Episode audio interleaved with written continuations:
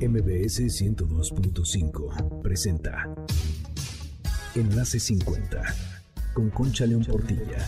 Un espacio para celebrar la plenitud y crear lazos, compartir, aprender, encontrar amigos, oportunidades y proyectos. La edad, la edad es lo de menos. La actitud marca la diferencia, porque lo mejor de la vida empieza hoy. Enlace 50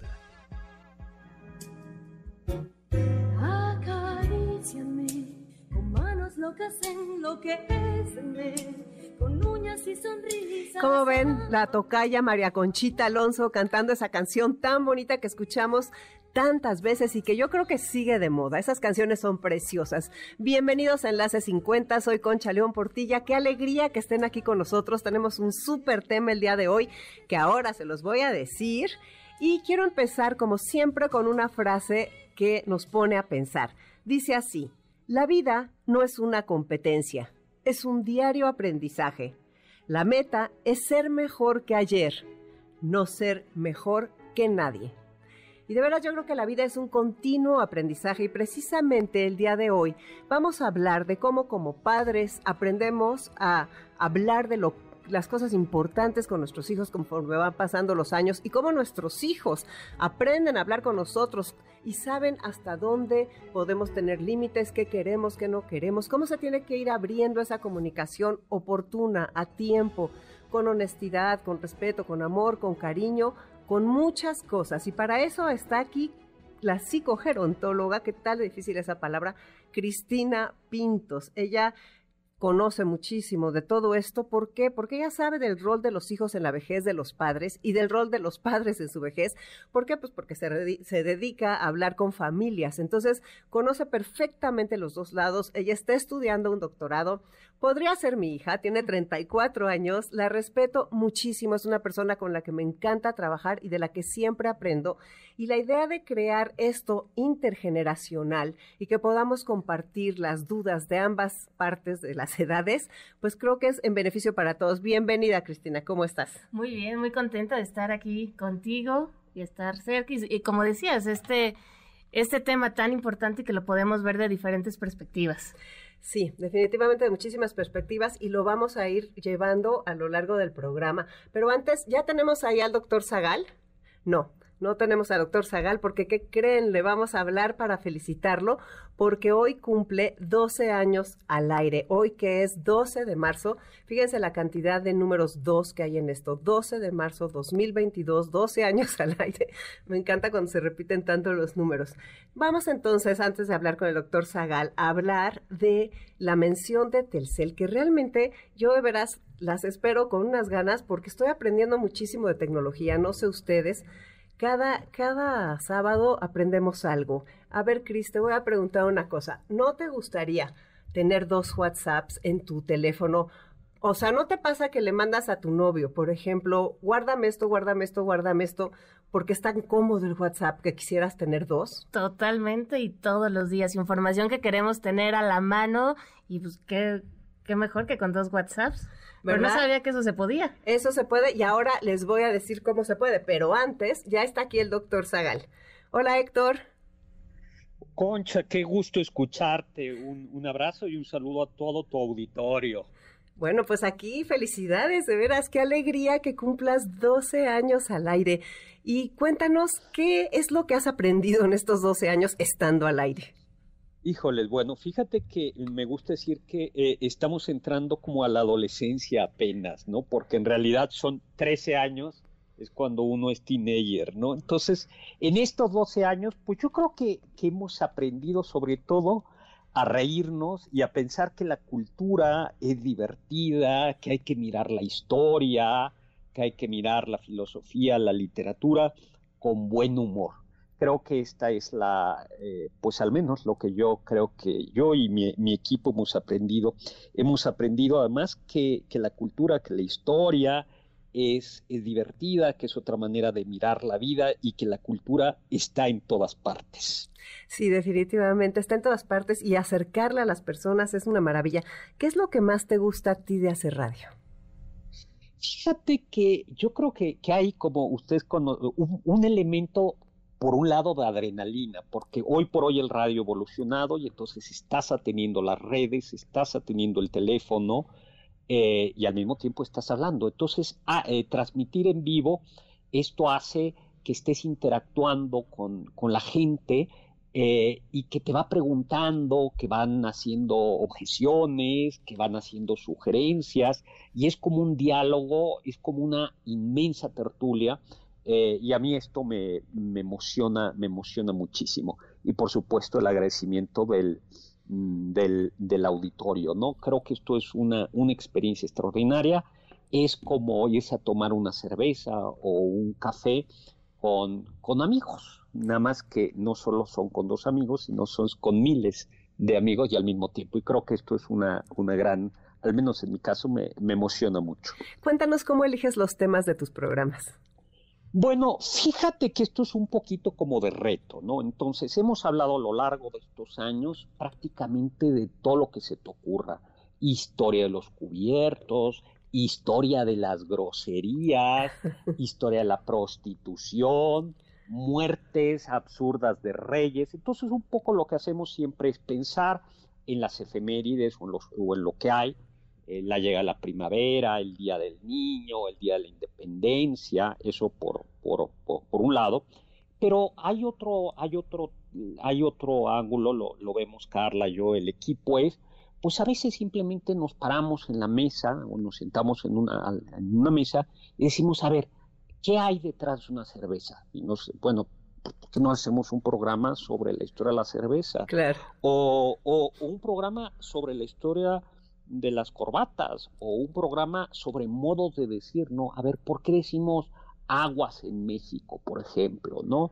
Eh, y entonces es como, como el reto de escarbar, casi decir, a ver, ¿qué, qué dato curioso, qué chismecillo histórico, puede sacar de, de, estos objetos. Y creo que esta es la gran, la gran manera y, por supuesto, las sugerencias del público. Pues qué maravilla. Yo te felicito de veras por estos 12, 12, años que hay tantas cosas interesantes, como estimulas la curiosidad, el asombro, las ganas de aprender, lo coloquial que es todo. De veras, muchísimas felicidades y pues que vengan muchos años más de tu programa. Te mando un abrazo con todo tu cariño a ti y a tu equipo.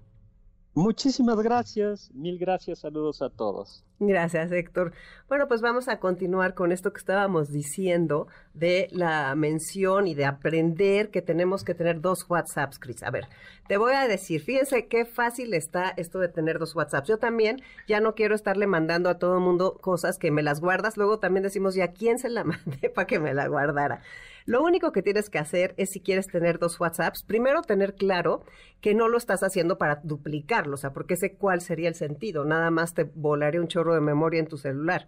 Esto es con la mejor red Telcel que nos está diciendo, fíjate, te vas a configuraciones, vas a funciones avanzadas, buscas la opción que diga mensajería dual, aplicaciones duales o clonador de aplicaciones. Eso va a variar de acuerdo a tu marca de celular.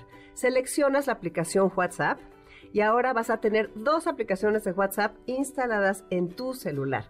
Accede a la segunda e inicia sesión con el nuevo número. O sea, la verdad, yo creo que está súper fácil. Y si tienes dudas, pon un WhatsApp al 5523 25 41 61 y yo te mando toda esta listita. Y además, tú ya sabes que esto es solo una de las formas de aprender porque con reconectadostelcel.com encuentras ahí este tutorial y muchísimos más y vas a descubrir videos para el uso de las aplicaciones, porque Telcel está comprometido con disminuir la brecha digital. Ya nos vamos a ir un corte. ¿Qué te pareció, Cris? Maravilloso, ya tomé nota justamente porque tanta información que luego necesitamos y en dónde me la envié. Claro, claro, y además cada vez usamos menos el mail. Pues bueno, soy Concha León Portilla, nos vamos a un corte, quédate en Enlace 50, ya vamos a regresar con el rol de los hijos en la vejez de los padres. Estamos aquí con Cristina Pintos, psicogerontóloga. Enlace 50, Enlace 50 extraño más que nunca y no sé qué hacer. Los Bookies, ¿qué tal? Qué maravilla. Esta música, esta canción me encanta. El otro día me la aprendí en la clase de guitarra y este y eso es bien importante, ¿eh? la música. La música sigue siendo lo que nos, eh, nos estimula el cerebro.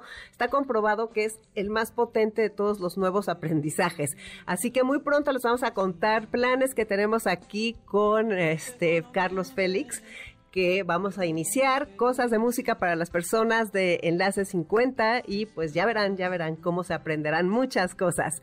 Bueno, pues aquí está ya Cristina Pintos, bueno, desde hace rato. Cris, a ver, vamos a hablar. ¿Cuál es el rol de los hijos en la vejez de los padres? Y si no me gusta, nos vamos a pelear aquí. Se va a poner aquí bueno, ¿no? Sí, es un tema que decíamos un poco hace ratito, muy importante, pero también poco hablado y poco reconocido, porque justamente es, eh, para ser hijo se necesita un padre o madre para ser y viceversa, ¿no? Pero ¿qué es lo que sucede? Estamos con esta idea que el niño, el bebé, cuando somos pequeños, pues necesitamos de nuestros padres para que nos den de comer, para que nos bañen, para, decimos los psicólogos, cubrir esas necesidades básicas e incluso el aprender a frustrarnos en cierta medida, ¿no? Porque como dicen, ni, ni tan tan ni muy muy. Y en la medida de ese equilibrio también es como nosotros nos vamos desarrollando. Esa parte en la psicología, en la vida diaria, la tenemos como que muy aterrizada, ¿no? ¿Cuál es el rol del padre cuando el niño, el bebé, empieza, ¿no? Pero ¿qué es lo que sucede? Empieza el desarrollo evolutivo. Nosotros decimos que empezamos a envejecer, ya que no solo crecemos, ¿no? Así que ya desde ahí empiezan las nuevas etapas del desarrollo y aquí considero que mucho tiene que ver también en la adolescencia. Sé que vamos a hablar de la vejez, pero ¿qué es lo que sucede también en la adolescencia? Es cuando los hijos intentan separarse emocionalmente hablando también de los padres para formar su propia identidad la adolescencia es un duelo, ¿no? Por esos padres idealizados, por los cambios físicos, etcétera. Sé que no es nuestro tema, pero sí considero que es un parteaguas muy importante para ver entonces yo ya desde ahí, ahora como hijo, quién soy. Y a su vez mis papás, cómo me ven ya como un hijo adolescente, pero con miras hacia ese hijo adulto. Y hay veces, y por eso quise hacer eh, un hincapié ahí, porque hay veces que ahí nos atoramos que nos cuesta trabajo a los hijos ponernos ya con ese rol que somos hijos adultos y a los padres ver a esos hijos que ya también son adultos, que ya no es ese niño. Y considero que en la adolescencia ahí se puede llegar a, jugar mucho y que es para también eh, analizarlo. Me van a decir, oye, pero mi adolescencia ya pasó y ahora, ahora qué hago, ¿no? ¿Se puede? Bueno, siempre tenemos algo que se puede hacer, siempre tenemos esa capacidad de, de reparar, de resignificar, para ver ahora entonces cómo ha sido eh, mi relación conmigo mismo, pero también con mis papás, ¿no? Porque también de ahí, como decía, eh, se va a dar mucho la manera en la cual yo me voy a llevar ya como una persona adulta con mi entorno más próximo que son mis padres. Pero si yo tengo temas ahí todavía pendientes, que digo, al final todos los tenemos, ¿no? Siempre estamos en este, en este continuo. Eh, es ahí donde puede haber ciertos, decimos luego los psicólogos, que nos enganchamos, ¿no? En ciertos temas que no nos permiten ser. Y entonces, ahora sí, ¿qué sucede con ese rol? ¿Cuál es mi rol como hija? ¿Cuál es mi rol como hijo? Y que, cómo también la otra persona responde. Digamos que para bailar se necesitan dos. Hace rato estaba en mi clase y la maestra decía, ¿no? Siempre con cada uno de nosotros hay una música de fondo, ¿no? Y me encantó, o sea, ¿cuál es la música eh, de mi vida, porque a partir de ahí es también cómo yo me voy a mover y me voy a relacionar eh, con, con lo demás, ¿no? La música de mi vida, fíjate qué interesante, ahora que estás diciendo eso, me encanta lo que estás diciendo, ¿cuál es la música de mi vida? Decían, parte de nuestro crecimiento como seres humanos, voy a ser muy breve, es no ir en contra de esa música. Exacto. Y bailar a ese son, o sea, y no tratar de rechazar y rechazar y rechazar lo que está sucediendo. Así es. Y parte de lo que está sucediendo en esa música de tu vida es que tú de repente te encuentras con que tus papás están envejeciendo. Así es. Y es ahí donde empieza a lo mejor si toda mi música a lo largo de mi vida ha sido vals y yo pues de repente quiero bailar salsa, pues ya hay algo no cuadra, ¿no? Y empiezan los conflictos. Y así como el reconocer que mis padres están envejeciendo, a mí me toca eh, temas también muy importantes, el de la muerte, que justamente es, bueno, mis papás están envejeciendo y ya no son esos papás que a mí me cuidaron, porque nuestro, en nuestro mundo interno, en nuestras emociones, en nuestro inconsciente, como lo querramos ver, eh, la imagen de los papás son los que nos cuidan a nosotros. Así que el de repente darnos cuenta que de una forma diferente ya no son eso que fueron, o sea, que ya no son esos padres que hemos idealizado, porque como somos chiquitos, nuestros papás son superhéroes, ¿no? Lo, son todos, nos cuidan, están, nos apapachan, etcétera. Pero ya conforme también vamos eh, creciendo, nos permitimos vernos tanto a nosotros mismos, pero también a nuestros padres realmente quiénes son con sus fallas, con sus aciertos, no son ni superhéroes, pero tampoco son los villanos de, de, la película, ¿no? Hay un término en la psicología que me gusta mucho, que es la parte de que nuestros padres, nuestra madre, tienen que ser lo suficientemente buenos. O sea, no esos padres perfectos, pero tampoco esos padres abandonadores, ¿no? Digo, no es por juzgar, sino más bien entender. Pero me gusta mucho esa palabra, ¿no? Lo, suficientemente buenos. Así que si yo logro ver a mis padres también desde esa perspectiva, va a aliviar muchas angustias, va a aliviar muchas culpas, pero a la par ir también analizando este tema de la muerte que tanto trabajo nos cuesta tocar, porque es reconocer que ellos son seres finitos, que digamos que van a tener una fecha de caducidad, pero que yo también. Y ahí también luego empiezan a jugar nuestras emociones y puede empezar a haber eh, conflictos. Claro, a mí me gustaría, está, está clarísimo cómo nos lo estás diciendo, y yo te voy a decir la otra parte, o sea, cómo nuestros hijos empiezan a querer tomar decisiones por nosotros sin que sea ofensivo, o cómo piensan que de repente ya no podemos hacer algo y es, esa es la línea que es tan difícil, ¿no? O sea, 34 tuyos, 64 míos, tienes la edad de mi hijo Jorge, que es el que está en medio. Y de repente, o sea, yo los veo que se preocupan por algunas cosas y de repente hasta porque me tropiece o porque este, cualquier cosa de salud los alarma. Y creo que, y entonces también me voy a, a la época de mi, cuando yo tenía papás que este que decían es que ya vamos a estar solos en la casa yo les decía no ahorita no están están muy grandes tienen que tener alguien que, que los cuide que los ayude que esté pendiente si se les ofrece algo cuando muere mi mamá yo todavía más preocupada por mi papá claro. entonces como que es algo que hay que empezar a construir lo antes posible según yo esa comunicación para que queden claros los papeles, porque aparte, ¿cómo han cambiado las familias? Estamos divorciados muchos, hay otros viudos, eh, se les duplica el trabajo a los hijos cuando los papás están divorciados, ahora que está de moda divorciarse a los 75, 80, pues entonces las necesidades de los hijos, las de los padres, y tú ahí escuchando ambas partes. ¿Qué has visto que ha evolucionado dentro de las terapias que das?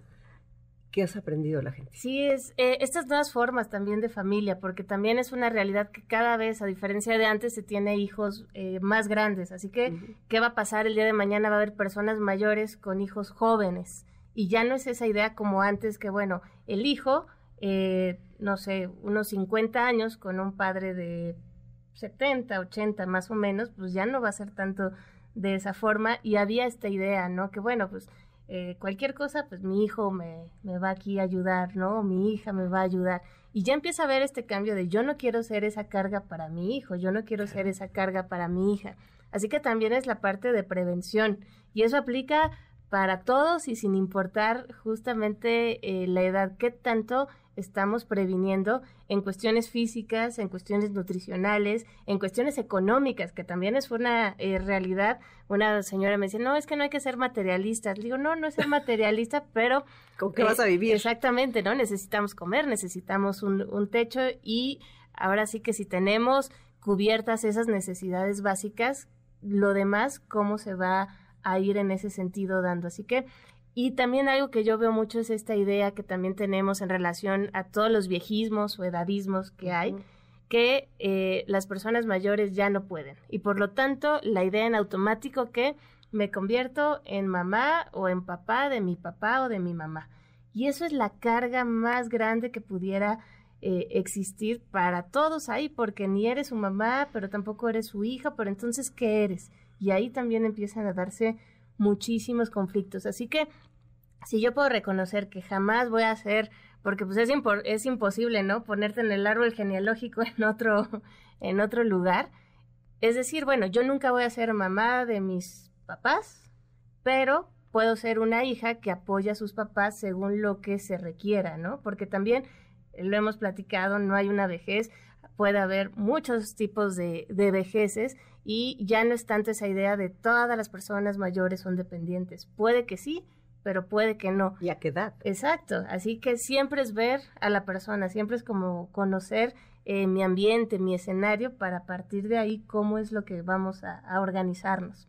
Fíjate, yo creo que todo parte también de la comunicación y también dos variables más. O sea, ¿cómo, ¿cuántos hijos viven fuera? También. O sea, con, y no pueden venirse y no pueden estar cuidándonos a las personas mayores. Entonces, yo creo que haz de cuenta, desde mis ojos de una mujer de 64 años, yo lo que te digo es que mi lucha y mi punto principal es el cuidado de mi salud para mantenerme autónomo e independiente, el tiempo autónoma, el tiempo que sea posible. O sea, eso, y bueno, además de que, y no solamente la salud física, sino que uno trata, o sea, eso que digo aquí muy seguido, que eres la persona más importante que tienes a tu cargo, evidentemente es toda la vida, pero ya cuando nos caen los 20 de mayores, creo que debemos de tomarlo en cuenta con más seriedad y con más egoísmo, así tal cual, porque si nosotras no nos cuidamos, nadie nos va a cuidar y por eso es nuestra responsabilidad, punto, no tienen por qué hacerlo. Pero yo también creo que es importante decirles a los hijos, bueno, a ver, si tuviera este escenario, si tuviera yo una demencia, si tuviera yo Alzheimer, ¿qué me gustaría que sucediera? Este, si estás enfermo, pues luego, luego empezar a decir de otra cosa, decir cómo vamos, cómo me gustaría manejar las cosas. No sé, ¿qué es lo que les da tranquilidad a los hijos de ver a sus papás? ¿Qué, qué, qué piden de sus papás? Que están envejeciendo para tener tranquilidad y paz mental, los hijos. De repente aparecen muchas cosas que estaban por ahí enterradas y ante situaciones así, como hoy express, ¿no? De todo lo no hablado, pues al final busca la forma eh, de salir. Pero empieza a dar mucha tranquilidad cuando justamente eh, nos vamos acomodando en esos roles, en el sistema. Y a mí me gusta ver la familia también como estos engranes de los relojes bueno, al final es eso, ¿no? Que cada quien va a tener su función y que no te tienes que saltar ni ninguna y que tampoco como hija o como hijo te vuelves multitask y tienes que resolverle todo a todos, ¿no? O sea, también nosotros ser eh, conscientes de hasta dónde podemos ayudar y que también recordar, porque también ahí, entra otro tema, ¿no? Hay veces que hay eh, la mamá que tiene su hijo adolescente, pero ella como hija cuida a sus padres mayores, ¿no? Así que, ¿qué pasa también con su entorno, con su vida?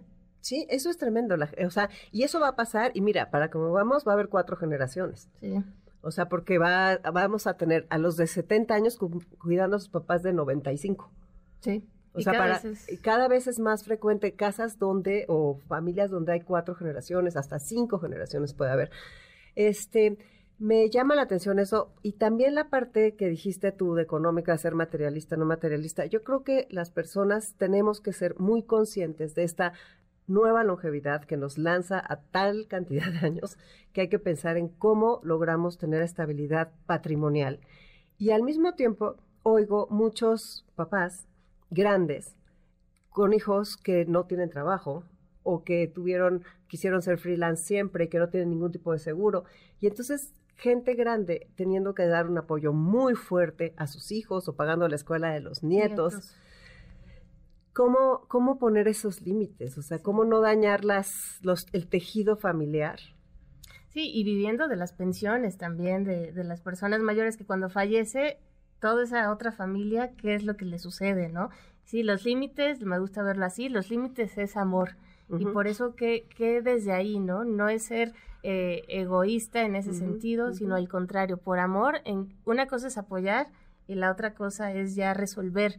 También ahí entramos en temas culturales y sociales, ¿no? Que, que cómo queremos también a veces eh, pues resolverles todo a nuestros seres queridos, pero también ahí ver cuál es la línea tan delgada, porque hay veces que lejos de hacerles un bien, también hacemos un, un mal, ¿no? Así que siempre es en ese sentido ver cuál es esa línea y hasta dónde, ¿no? Reconocer los límites.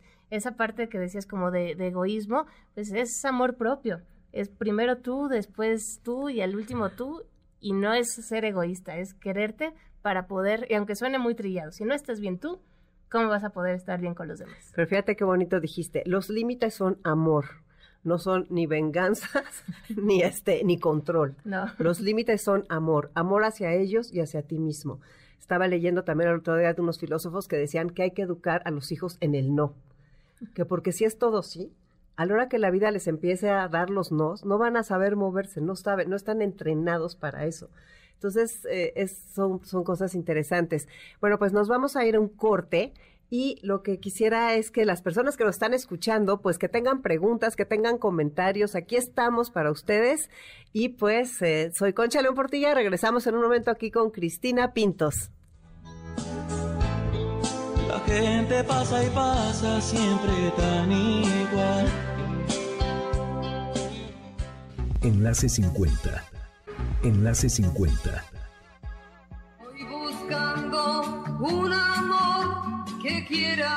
Bueno, pues aquí continuamos con la plática. Fíjate, nos están preguntando que cómo hacerle si tienen una mamá que definitivamente necesita mucha ayuda y mucho apoyo y la mamá se resiste a recibir las cosas, a recibir ese apoyo. Entonces, ¿cómo, cómo lograr ese convencimiento, Cris? es todo un, tema, ¿no? Primero, a mí me gustaría que, tengamos muy claro cuál es esa, esa eh, ayuda que requiere. Porque sí llega a suceder mucho que a veces nosotros ponemos nuestras necesidades en las de los otros. Y es ahí donde también nos podemos llegar a atorar y a ver ciertos problemas, porque a lo mejor yo estoy pensando que mi papá requiere eh, tener una casa color azul y él dice, pues yo estoy contento con mi casa roja, ¿no? O sea, pero es algo mío. Así que también yo lo trabajo mucho con los pacientes, el poder separar qué es lo mío y qué es lo de las otras personas, y eso aplica en todo en esta vida, ¿no? Eso por un lado, pero existe también la otra realidad, que si ya vemos que nuestros papás o nuestro algún familiar, porque también me ha tocado eh, casos exacto de, de, tías, de abuelos, etcétera, o amigos, vecinos, etcétera, eh, que sí ya se ve que se está haciendo una afectación a la persona o al entorno. Me han tocado casos de personas que acumulan muchas cosas y que ya les está haciendo un daño a su salud. Así que también ahí ya sí se requiere una intervención más directiva en ese sentido, porque volvemos a lo mismo, el límite es amor. A lo mejor en ese momento no se va a ver, no se va a reconocer, va a haber eh, enojo, pero siempre hay que eh, reconocer esta parte como de procurar la integridad física y emocional de la persona si va a haber una intervención un tanto más directa, bueno, ahora sí que sin transgredir sus propios eh, derechos, ¿no? Porque también ahí hay veces que nos atoramos y empieza y explota eh, la bomba. Así que yo diría esos dos puntos. Uno, reconocer que no son mis necesidades puestas en las otros. Y si ya se requiere así el tema, como ahorita me estaba acordando de una película que se llama Me llamo Doris con Sally Field, que ella pues acumulaba, ¿no? Ahí tenía un trastorno medio obsesivo, compulsivo también. Eh, pero aquí el punto es que, bueno, ella ya necesitaba una intervención más específica, ¿no? Así que ahí también ya, pues del apoyo siempre de un geriatra, de un psicólogo, porque también hay veces que se asocia, ay, como ella es persona mayor, perdón, lo digo con todo respeto, pero así lo, lo oímos. así lo oímos. Es que como ya se le una, una paciente con su mamá, y dice, es que ya se le van las cabras a mi mamá y por eso tiene tanta cosa acumulada, ¿no? dije, bueno, antes de decir que, y era por ser vieja, ¿no? Era como el, el enunciado. ¿Y qué pasaba con la señora? Tenía una infección en las vías urinarias que le generaba un delirium y entonces estaba deshidratada, pero como vivía sola, nadie se enteraba, ¿no? Así que también es ver de dónde viene eso, porque no es casualidad que de la noche a la mañana surjan este tipo de conductas que afecten eh, física y emocionalmente a, alguien, ¿no? Sino también ver, bueno, de dónde viene. No es porque solo tiene 80 años, tiene que tener un origen y de ahí la importancia del trabajo también eh, interdisciplinario. Claro, y eso que tocas es importantísimo. Juan José Morales Virgen, que es geriatra y que viene frecuentemente aquí al programa, nos ha dicho que muchas veces les pide a los hijos que se salgan de la consulta, porque a la hora que le preguntan algo, contestan los hijos. Le preguntan a los papás y contestan los hijos. Y entonces, oiga, no, pero usted cómo se siente? O sea, de veras, ¿qué le pasa? ¿Qué es lo que necesita? Es, es realmente, es, es como todas las relaciones, ¿no? Que tiene que haber un equilibrio. Y yo creo que em, la base, lo que tú estás diciendo, los límites que sea amor, tu capacidad de ser asertivo como persona mayor o como hijo, sin ofender, porque además también después si son los hermanos, o sea, la familia empieza a tomar otro tipo de decisiones. Y eso ya es como, como, como qué miedo, ¿no? De persona mayor que digas, oye, van a tomar mis decisiones, de repente me quieren, o sea, empiezas a sentirte difícil, si empiezas a sentir que ya no vales, que ya no este, te toman en cuenta, que ya realmente creen que tú no eres capaz. Y eso es algo muy delicado. Totalmente, esa autonomía de la independencia que hablábamos, esa mantenerla, la persona puede estar con una discapacidad física en una silla de ruedas, pero ser totalmente eh, autónoma en sus decisiones, en sus emociones, en la capacidad de decidir. O sea, eso hay que fomentarlo, ¿no? Incluso aún con demencia, siempre hay esa capacidad de poder decidir en el sentido de ¿qué, qué, quieres comer, no? Calabecitas o zanahorias. O sea, siempre puede haber esa capacidad de decidir. Si la hay con demencia, pues evidentemente la, la hay, hay que favorecerla cuando estamos hablando de un envejecimiento, como se le llama, normal, ¿no? Sin ningún tipo de patología o de condición crónica. Así que eh, sí también desde ahí es muy importante ver los límites también que yo tengo de hasta dónde como hijo puedo intervenir. Porque también hay veces que el amor tampoco lo, lo puede todo. Y también por amor, es decir, yo hasta aquí ya no puedo. Y cuando surgen también en familias que hay más hermanos, que hay diferentes eh, opiniones, bueno, siempre tratar de encontrar ese, eh, esos acuerdos, ¿no? A partir de, de, lo que se pueda hablar. Claro, sí, es importantísimo. Déjame por favor leerte, tengo aquí preguntas. Bueno, nos dice María Eugenia que lo básico es el respeto. Este, ¿y qué más que pedirles cosas? O sea, no les pedimos cosas a los hijos, dice María Eugenia, sino que queremos ser bien tratados. Yo no quiero ser hija de mis hijos, quiero que respeten mis decisiones hasta el final, sobre todo en cuestiones de salud, nos dice Tere eh, Carvajal. Cuando una mamá vive sola, dice Carolina, porque sus hijos ya se casaron, pero una hija que se divorció y la mamá no la quiere, ¿es la única que puede vivir con la mamá? Pues no, yo creo que no, ¿no? Realmente. Hay opciones. Sí. Mi papá es el principal cuidador de mi mamá, dice una persona, y a veces se ve rebasado. Somos dos hijas y mi hermana seguido se desaparece del mapa. Cuando está con ellos los regaña, no les llama, no les tiene paciencia y les deja dinero a veces, pero no hay una real ayuda. En mi caso les llamo diario, les acerco compras, veo que les hace falta cuando voy, lavo su ropa, aunque no quieren porque dicen que no quieren dar lata, pero a veces no se dejan apoyar y pues obviamente angustia, ¿no? Esta, este ya no nos dijo su nombre, pero vaya, yo creo que este, que sí, esas partes, pero yo creo que es para otro programa, los roles de la familia y cómo hablar con los hermanos. ¿Cómo, qué, qué es la, la, eh, la cosa que causa más sufrimiento a las personas mayores de la de las relaciones con sus hijos o qué es lo que les da más miedo tú que los oyes en terapia? Esto que mencionaban también, que el, el trato, ¿no? En donde, y, y también el, el, índice, que también es otro, otro tema, ¿no? De maltrato en las personas mayores, pues siempre viene del núcleo eh, central, ¿no? De los cuidadores, del cuidador primario, como le, le llamamos, y esos regaños. Pero yo me, ahorita que también escuchaba ese otro comentario, es que hay debajo de ese regaño. Al final hay enojo y debajo, a su vez, de ese enojo, me atrevería a decir que hay mucha tristeza que no ha sabido ser canalizada por todos esos cambios que implica. Una, una hija que cuidaba a su papá decía, es que yo tengo que bañar a mi papá, ¿no? Y todo lo que ello implica a mí me sobrepasa porque...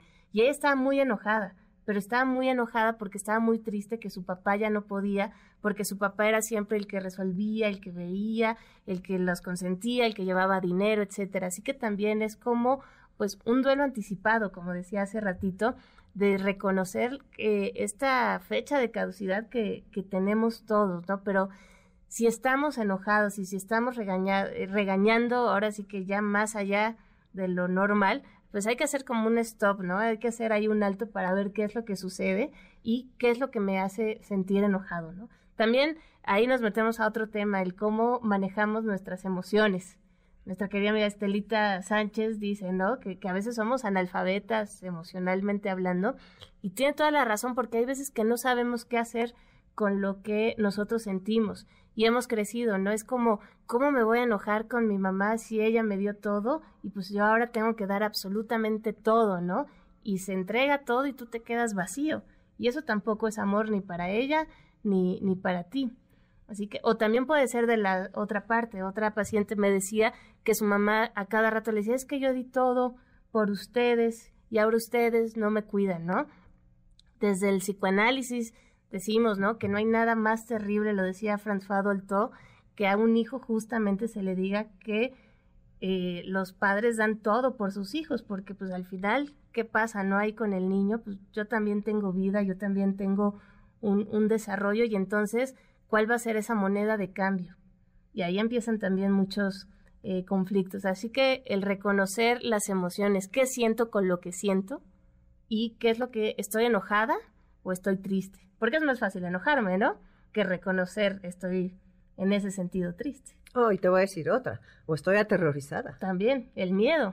O sea, estoy aterrorizada de ver cómo mi papá o mi mamá ya no este, son este, autosuficientes y todo, es, es muy fuerte. O sea, realmente yo recuerdo cuando mi mamá murió, mis dos papás murieron de golpe, pero mi mamá murió muy joven, entonces no tuvimos chance de, de, ver su envejecimiento.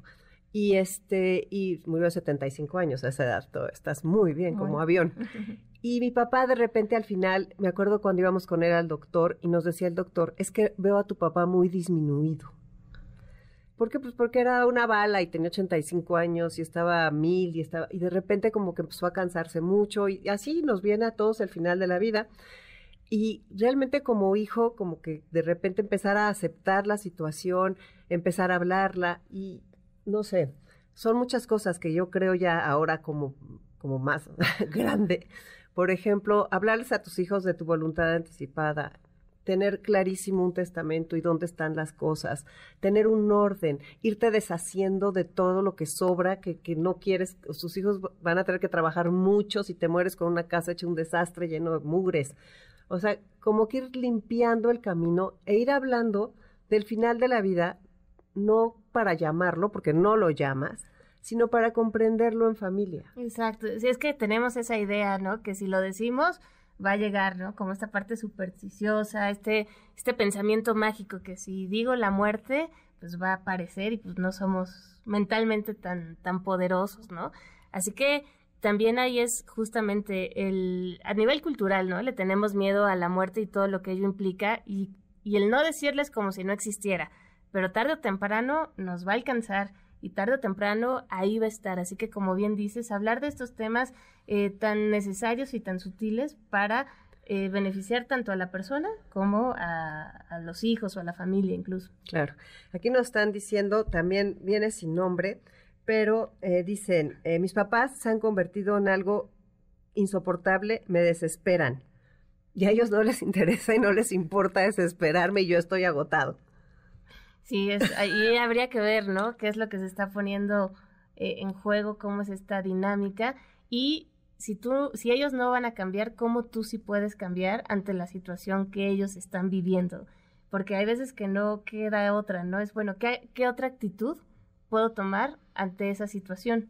¿no? Porque a lo mejor en eso que decíamos del baile, pues a lo mejor ese ha sido el baile que han llevado, ¿no? Pero bueno, se pueden encontrar a veces nuevas melodías para situaciones así. Claro. Y luego también aquí nos dicen, hay, este, somos unos hermanos que unos piensan que mi papá ya está cansado y mi papá ya quiere morir, ya no quiere seguir con los tratamientos y hay otros que dicen, hagamos lo imposible para que siga con vida. Sí, ahí también surgen muchos conflictos, ¿no? Que aunque el papá o la mamá sea uno, digamos que es uno diferente para cada uno de esos hijos. Así que encontrar ahí ese equilibrio es un, voy a inventar, no sé, un caso, ¿no? A lo mejor el que, el que diga que ya no le haga nada porque está cansado, voy a inventar. Es el cuidador, ¿no? El que ha estado ahí todo el tiempo. Pero hay un hijo que vive en Australia y justamente viene y no hágale todo. Ahí cada uno tendría que analizar desde dónde lo está pidiendo y desde dónde lo está analizando, porque a lo mejor el que vive en Australia, les digo mi caso aquí inventado, pues tiene culpas de por estar lejos, etcétera, ¿no? Así que también eh, decimos los psicólogos, hay que desmenuzar eh, todas estas emociones, que eh, toda esa problemática para ver qué es lo que me está pasando ya debajo del iceberg. Esta es la puntita del iceberg, sino hay que ver qué es lo que está ahí debajo. Claro. Sí, definitivamente. Y pero todo esto, volvemos a lo mismo. Yo creo es conocernos, ser valientes para decir lo que pensamos y lo que queremos, atreverse a, lo de los límites, que aunque sean amor, muchas veces cuestan un trabajo horrible porque te la devuelven con un desamor que a ver quién se lo aguanta, ¿no? O sea, no quieres que haga yo esto, pues entonces no vienen los nietos, ¿no? Hay típico, esas cosas se oyen muchísimo. Y realmente, pues es el crecimiento, ¿no? Ese crecimiento tú estás haciendo un doctorado en envejecimiento consciente que empieza desde día que naces, ya me dijiste. Pero a ver, ¿qué has aprendido? Haz de cuenta, dime a mí que un consejo. Sí, bueno, el doctorado es de familia y pareja, pero que le estoy dando esa ah, visión precisamente del envejecimiento consciente en el cual pues, no solo estamos creciendo, también estamos envejeciendo. ¿Y qué recursos yo puedo ir tomando a lo largo de mi vida para que cuando llegue a la etapa de la vejez tanto como familia como pareja, esté, digamos, como más equipado emocionalmente hablando para afrontar esos cambios o afrontar o transformar incluso los cambios que la misma vida no, nos va a dar, ¿no?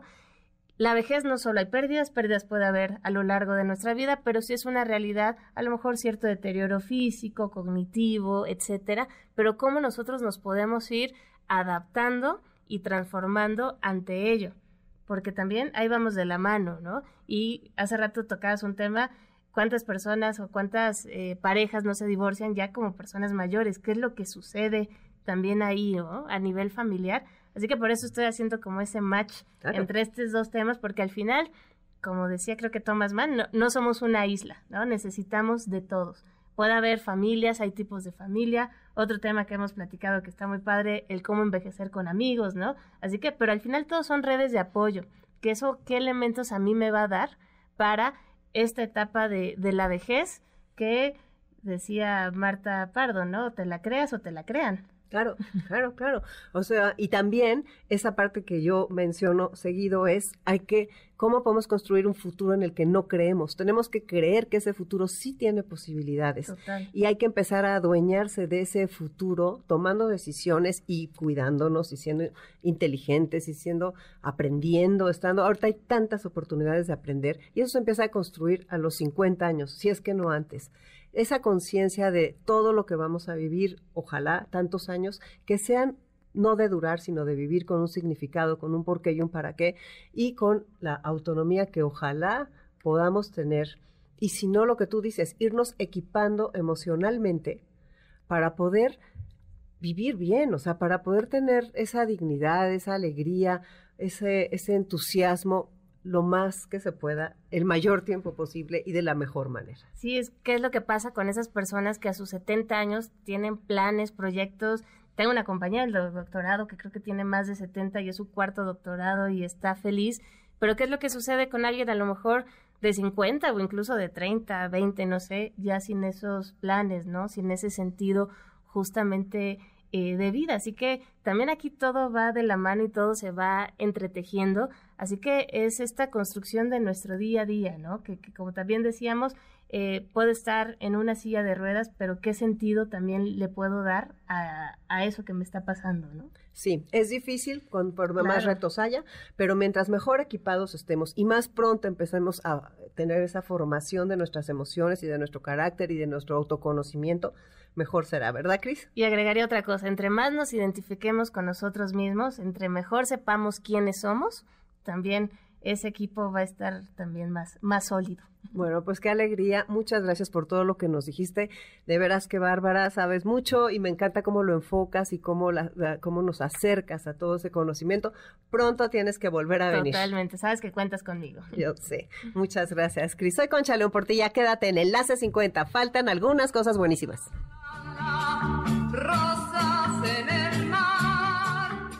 Enlace 50 Enlace 50. Confundí tu piel de nácar con la mañana. ¿A poco no están buenas todas estas canciones del recuerdo? Son muy bonitas esas canciones. De veras, hay que aprender música, hay que aprendernos las canciones completitas para que nuestro cerebro tenga muchísimo, pero muchísimas conexiones nuevas que se pueden ir haciendo todo el tiempo.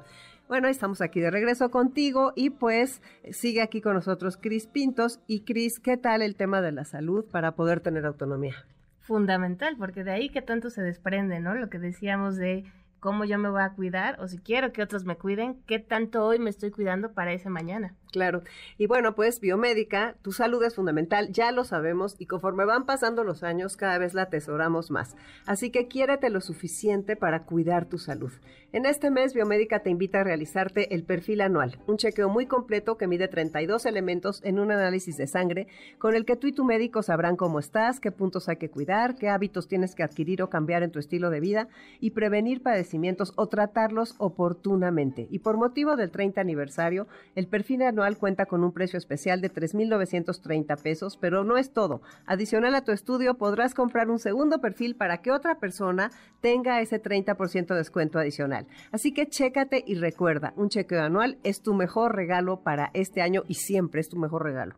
Los diagnósticos oportunos salvan vidas y cambian vidas. Para gozar todo lo que quieres en la vida, lo primero es estar sano. Empieza por ahí y aprovecha los descuentos que tiene Biomédica con este servicio excepcional que los caracteriza. Llama al 55 55 40 91 80 para hacer tu cita o un WhatsApp al 55 79 18 59 98. Las redes de Biomédica son Biomédica MX. Consulta previamente a tu médico, quien es el único que te puede decir qué estudios te tienes que hacer y además interpretarlos. Aplican restricciones, no aplican con otras promociones, consulta indicaciones, responsables sanitarios, cédula profesional 3717779 UNL y es válido esto hasta el 30 de junio del 2022. Biomédica, tu salud, nuestra pasión. ¿Y a ti? ¿Qué te apasiona? Cris, ¿qué te apasiona? Híjoles, el cine, la lectura y también poder compartir aquí estos momentos tan Y estudiar también, ¿no? Pues estudias muchísimo. Pasarla bien, ¿no? Es parte también de la vida, ¿no? El desarrollo, los hobbies. Oye, y dinos rápido la, la, película que me estabas recomendando en el corte. Sí, hay una película muy buena que acaba de salir, se llama Encanto, que justamente habla cómo a partir de la muerte de, eh, digamos, el abuelo, se empieza a dar toda esta dinámica familiar, todos los roles y cómo se van llevando, ¿no? Y qué es lo que sucede que también a veces eh, pasa que cuando un miembro de la familia se le excluye, y hasta hay una frase, ¿no? ¿no? No hablemos de Bruno, que es este personaje, pero ¿qué pasa? A lo mejor todos necesitamos hablar de, de Bruno, así que es una película, yo la quiero volver a ver porque para que captar más, más mensajes en, ese sentido y de los roles. Pero es de Walt Disney, ¿no? Es de Walt Disney y tiene esta parte como simbólica, ¿no? Con este pensamiento, pues, mágico, por ejemplo, hay una chica que, que tiene toda la fuerza, ¿no? Y ese es su rol, que ella puede cargar todo y no importa cuánto pesa. Simbólicamente hablando, ¿cuántas veces hay veces en familia que eso suceda? Alguien carga con todo. Y ella decía, es que ahora ya pude, romper con este rol y me siento más libre, ¿no? No es que tengamos que ser así como Popeye con mucha fuerza, pero emocionalmente hablando, ¿qué tanto, no? Vamos cargando. Y así cada uno de los personajes. Pero fíjate qué interesante lo que estás diciendo. Ese de cargar con todo, qué mexicano es, ¿no? Para las mamás y las abuelas. A ver, ¿quién se preocupa? O sea, de veras, así somos, o sea, así somos, nos, nos, y nos dejamos cargar todo porque luego ya aprendimos, Ay, mamá cargaba todo, luego ahora yo cargo todo, y mi hija, pues es probable que cargue todo. Entonces, quiero que nos hables de cómo podemos transformarnos, aunque tengamos 80 años. Sí, siempre hay esa posibilidad, mientras hay deseo, hay vida, y cómo justamente el poder soltar. ¿Eh? porque el soltar es lo que no nos permite, evidentemente, eh, avanzar, pero sí es algo muy cultural, ¿no? Hasta este dicho, ¿no? Voy cargando mi cruz, ¿no? Bueno, ¿por qué la tienes que, que ir cargando? O también hay veces que hay que analizar ya yo como psicóloga y que me meto de más, es qué estás ganando entonces de estar cargando eso. Le llamamos la famosa ganancia secundaria que muchas veces, o más bien no es consciente, pero que ahí estamos, ¿no? Así que si nosotros podemos ir develando eso, nos va a empezar a ayudar a ir más ligeros de este equipaje. Sí, pero fíjate, interesantísimo, eso de la ganancia secundaria es tremenda. Y también, o sea, no sé, como que qué, qué bien con el aprendizaje que nos dan los años, empezar a soltar algunas cosas. O sea, porque la verdad es súper importante deberás estar más ligeros, más ligeros, lo que tú dices. Exacto, y, y, y, reconocer que no vamos a tener siempre todo, porque hay veces, ¿no? Que queremos como acumular, acumular, no solo en cosas físicas, sino en cosas emocionales, pero también el, el asumir la falta también es rico, ¿no? O sea, porque también es importante el que nosotros tengamos ese motivo para despertarnos el día de mañana, o sea, nunca, sin importar la edad que tengamos, nunca vamos a ser completos, y si, y si yo reconozco que a mí algo me falta, pues eso es lo que el día de mañana me va a animar a tomar clases de guitarra, a empezar a pintar o a salirme a caminar, en fin, ¿no? o a ser, diferente, o a decidir ser diferente. Totalmente. Y verme en el espejo y decir, soy diferente. Yes, lo logré. Ay, Cris, muchísimas gracias. Bueno, pues ya vamos a cerrar casi el programa. Quiero dar las gracias a todos los que están aquí con nosotros, a Patti, a Carlos, a todos nuestros amigos que están en las máquinas. Qué bueno que están ayudándonos a hacer este el programa. Emilio, que también anda por aquí. Y pues todavía tenemos un poquitito de tiempo para decirles una cosa preciosa que vas a ver, Cris, tiene que ver con todo lo que hemos hablado. Se llama Desde los afectos y dice así, ¿cómo hacerte saber que siempre hay tiempo? Que uno solo tiene que buscarlo y dárselo a sí mismo. Que nadie establece normas salvo la vida. Que la vida sin ciertas normas pierde forma. Que no está prohibido amar y que también se puede odiar que el odio y el amor son afectos, que la agresión porque sí hiere mucho, que las heridas se cierran, que las puertas no deben cerrarse, que la mayor puerta es el afecto, que los afectos nos definen, que definirse no es remar contra la corriente, que buscar un equilibrio no implica ser tibio, que negar palabras implica abrir distancias, que encontrarse es muy hermoso y que nunca está de más agradecer, que la autodeterminación no es hacer las cosas solo, que nadie quiere estar solo, que para no estar solo hay que dar, que para dar debimos recibir antes, que para que nos den también hay que saber cómo pedir, que cuando no hay placer en las cosas no se está viviendo, que para sentir la vida no hay que olvidarse que existe la muerte, que se puede estar muy muerto en vida, que se siente con el cuerpo y la mente, que con los oídos escucha, que cuesta ser sensible y no herirse, que herirse no es desgarrarse, que para no ser heridos levantamos muros, que quien siembra muros no recoge nada, que sería mejor construir puentes, que sobre ellos se va a la otra orilla y también se vuelve. Mario Benedetti, una belleza o no es una belleza. Totalmente. Creo que, a ver, todavía tenemos tantito tiempo. Un minuto, ok. Ya nos vamos a ir, pero aquí está ya Dominique Peralta y me encantaría pues saludarla y que ahora, bueno, va a tener su programa Amores de Garra como siempre, donde hay tantísimas cosas que aprender. Así que gracias a todos, gracias al equipo que hace este posible Enlace 50 y pues ahí, ahí viene Dominique, así que déjenos tantito, déjenos tantito. A ver, ¿cómo estás? Bien, gracias. ¿Tú?